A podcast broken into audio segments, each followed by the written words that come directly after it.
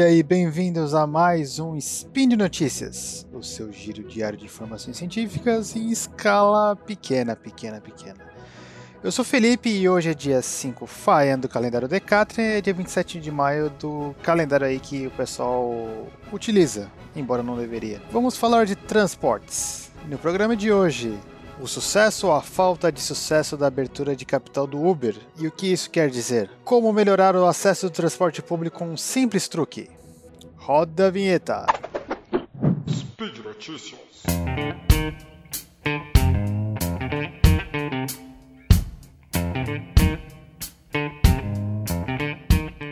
E a primeira notícia, será que o IPO do Uber foi um sucesso? Vamos ver. Esse deve ser o meu quinto ou sexto spin de notícias e acho que pelo menos em quatro deles eu devo ter falado do Uber ou serviços parecidos. Certamente serviços como Uber, Lyft, 99 Táxi mudaram, possivelmente tanto para melhor quanto para pior, alguns aspectos do transporte urbano. Com relação às vantagens, para nossos potenciais clientes desses serviços, uh, são os, uh, uh, esses serviços são melhores que os táxis tradicionais. Afinal, são mais fáceis de utilizá-los, podemos fazer através do celular, mais convenientes para pagar e, na grande maioria dos casos, são mais baratos do que os táxis tradicionais. Com relação a possíveis desvantagens, há duas polêmicas. Primeiro, muitos consideram que o Uber começou a operar em muitas cidades de forma injusta, não acatando as regulações correntes. Outros também afirmam que a forma de emprego dos motoristas do Uber também é, é uma forma de precarizar o trabalho. Essa discussão também ocorre nos Estados Unidos, por exemplo, na cidade de Chicago, a maioria dos motoristas param de trabalhar após seis meses. E apenas uma pequena fração continua trabalhando após dois anos uh, trabalhando. Enfim, o fato é que eles estão se tornando popular inclusive abrindo capital na bolsa de valores. A abertura de capital, ou IPO, foi um sucesso, certo? Errado. Depois de muita expectativa, a abertura de capital do Uber tinha tudo para ser a maior em, em uma década, com valores de mercado inicialmente especulados em 120 bilhões de dólares, o que superaria o Facebook em 2012, cujo valor foi de 104 bilhões de dólares. No entanto, as expectativas foram diminuindo à medida que a data de abertura, abertura se aproximava. A primeira notícia a afetar a percepção foi a abertura de capital da, do concorrente americano do Uber, a empresa Lyft. O Lyft até teve um pequeno sucesso no primeiro dia de negociação, mas depois disso as ações caíram de 80 dólares para 53 dólares, algo em torno de 35%. E Uber? Bom, depois de inicialmente avaliado em 120 bilhões de dólares, os valores foram caindo ao longo dos últimos meses. Apesar de, de estar, aspas, 8% do valor, do, do valor inicialmente ofertado há uma semana atrás, o valor do mercado atual é de 70 bilhões, o que também é 40% melhor do que o inicialmente estimado no início do processo. Bom, Felipe, você está fazendo spin de notícias de ciência ou está escrevendo para algum jornal de finanças? Então, as questões atrás dessas empresas são, uh, são também de grande impacto para o futuro desses serviços e do serviço de transporte nas cidades.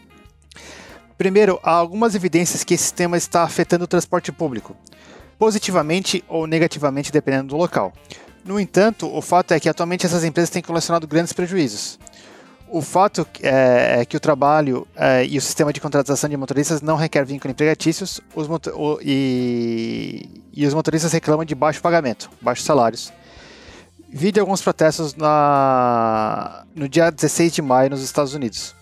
E ainda assim, essas companhias têm prejuízo. E qual é a aposta delas? Sim, os tão falados veículos autônomos. A grande aposta tanto do Uber quanto do Lyft é prover serviços similares, porém com frota própria de veículos autônomos. Isso poderia reduzir em torno de 40% dos custos e recuperar a lucratividade, uma vez que não é necessário mais pagar o motorista. A viabilidade ou não de veículos autônomos coloca uma grande gama de mudanças.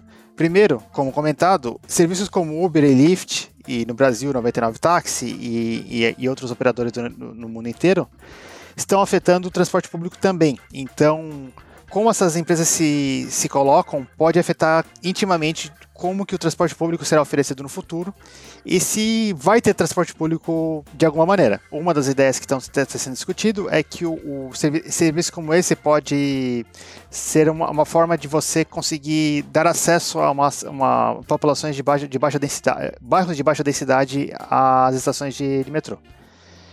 E uma vez no metrô, o serviço seria como conhecemos hoje, com você podendo utilizar o metrô para trafegar, para para se movimentar principalmente em, em, áreas de alta densidade, que daí o, o, o que, e que o metrô alcança. No entanto, é tudo muito incerto e a grande questão é como que será o transporte nas cidades daqui a 10 anos. Já que estamos falando de transporte público, quer aumentar a utilização do metrô em até 35%? Seus problemas acabaram. Aqui está a solução de todos os problemas do transporte público. Como aumentar o uso do metrô por, por, 35, uh, por até 35% com uma simples modificação. Vamos ver o que isso aí quer dizer. Um dos grandes fatores para a utilização de redes de metrô é sua acessibilidade. Uma vez na rede metropolitana, o metrô é um meio de transporte rápido e barato comparado com qualquer outra alternativa. Em especial se o destino final é o centro da cidade, cuja alternativa de ir de carro, por exemplo, é prejudicada por um preço de estacionamento que é significativo e também pelo trânsito. Mas a questão é, o que ele não pode ser tão conveniente se tivermos que pegar um ônibus, que pode ser lotado ou infrequente, ou andar por longa distância até chegar ao metrô. Pesquisadores da Universidade de Sydney, Austrália, olharam um fator interessante nesse tópico. Estações de metrô costumam ser por si só uma boa porção da caminhada de casa até a plataforma do metrô. Afinal, pr primeiro precisamos chegar no acesso da estação e depois ainda temos que caminhar possivelmente alguns minutos até a plataforma. Eles tentaram quantificar então qual é o impacto dessa caminhada entre o acesso da estação e da plataforma na utilização do serviço. O estudo foca na Austrália, mas eu tenho certeza por experiência própria que isso, reflete no, que isso se reflete no Brasil também. Por exemplo, em algumas estações da cidade de São Paulo, é comum termos que caminhar 4 ou 5 minutos do acesso da estação até a plataforma. Provavelmente situação similar deve ocorrer em outras cidades também. O que os pesquisadores na, na Austrália estão cogitando então? Talvez colocar entradas alternativas nas estações de metrô para poder diminuir o tempo de viagem uh, consideravelmente da, das pessoas, de, de determinados grupos de pessoas. Por exemplo, se a estação não tem uma porta nos fundos em, ou de um lado de uma estação e as pessoas têm que circundar a estação, esse, uh, esse tempo adicional pode fazer com que pessoas decidam não utilizar o metrô por, por, por, pela viagem ser longa. Eles estudaram a localização de metrô e a distribuição espacial da população uh, em diversas estações de uma cidade e, e para cada local eles proporam, uh, tentaram ver qual que é o impacto de colocar acessos adicionais a estações e ver quando, como que a, a demanda pode aumentar. O que eles encontraram foi o seguinte: quando, quando, colocando novos, novos acessos nas estações, pode-se aumentar a utilização do transporte público ou de metrô em 5% em média, em algumas estações a demanda adicional pode ser de até 35% basicamente essas que a grande parte da população tem que circundar a estação até, a, a, a, até conseguir acessar, acessar a estação. Portanto, essa é uma solução aparentemente simples que pode ser aplicável a diversos locais. Fácil, né? No entanto, eu tenho que fazer algumas ressalvas aqui, sendo um pesquisador da área, ainda que não do tópico específico. Primeiro, esse estudo uh, que ainda não, eh, ainda não passou por uma revisão por pares, um peer review ainda que tenha sido divulgado num site de mídia de estudos acadêmicos. Quanto à metodologia, é difícil delimitar se pessoas têm um comportamento altamente racional quanto ao tempo de viagem ou se ela, entre aspas, mede de forma diferente a caminhada já dentro da estação, como se ela já tivesse chegado uma vez que alcançou a porta, do, a porta da estação. Outro elemento é que o estudo assume que todas as outras medidas de conforto e operação do sistema de metrô se manteriam mesmo, com o aumento da demanda, o que nem sempre é possível. Possivelmente os trens vão estar mais uh, carregados e as pessoas não conseguem sentar ou fica mais difícil utilizar, utilizar o sistema.